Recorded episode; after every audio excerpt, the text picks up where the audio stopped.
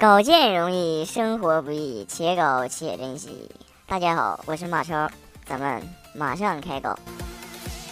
朋友看见自己心仪已久的女孩愁眉不展，便安慰她道：“开心点儿，要不咱们把心里想的事都写在纸上，交给对方。”于是女孩点了点头。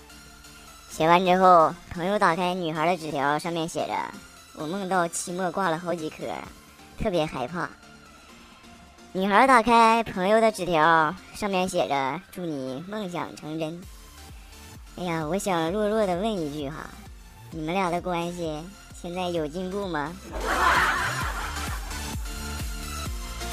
前几天回家，我妈又忍不住对我说：“你说你啥时候能找个女朋友啊？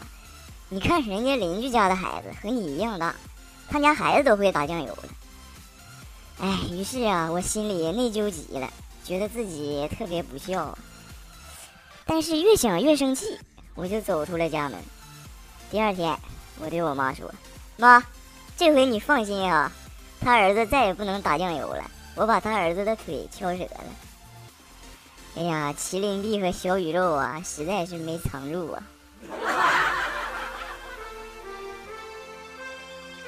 哎呀，刚刚上电梯，看到同城的人不按电梯。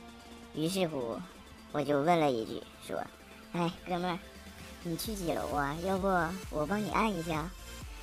只听那哥们儿说一句：“去哪儿都行，我就是散散心。”哥们儿，十八层去不？地下的。梦里，老婆听到老公啜泣，连忙把老公叫醒，问道：“你这是怎么了？”老公说。哎呀，我这不是梦见自己又结婚了吗？可是洞房的时候，一揭开盖头，还是你，老公足。我说这位仁兄啊，论花样作死，还是你比较强哈，佩服佩服。有位非常漂亮的女同事，有一天起晚了，没有时间化妆，便急急忙忙的冲到了公司，结果那天她被记旷工了。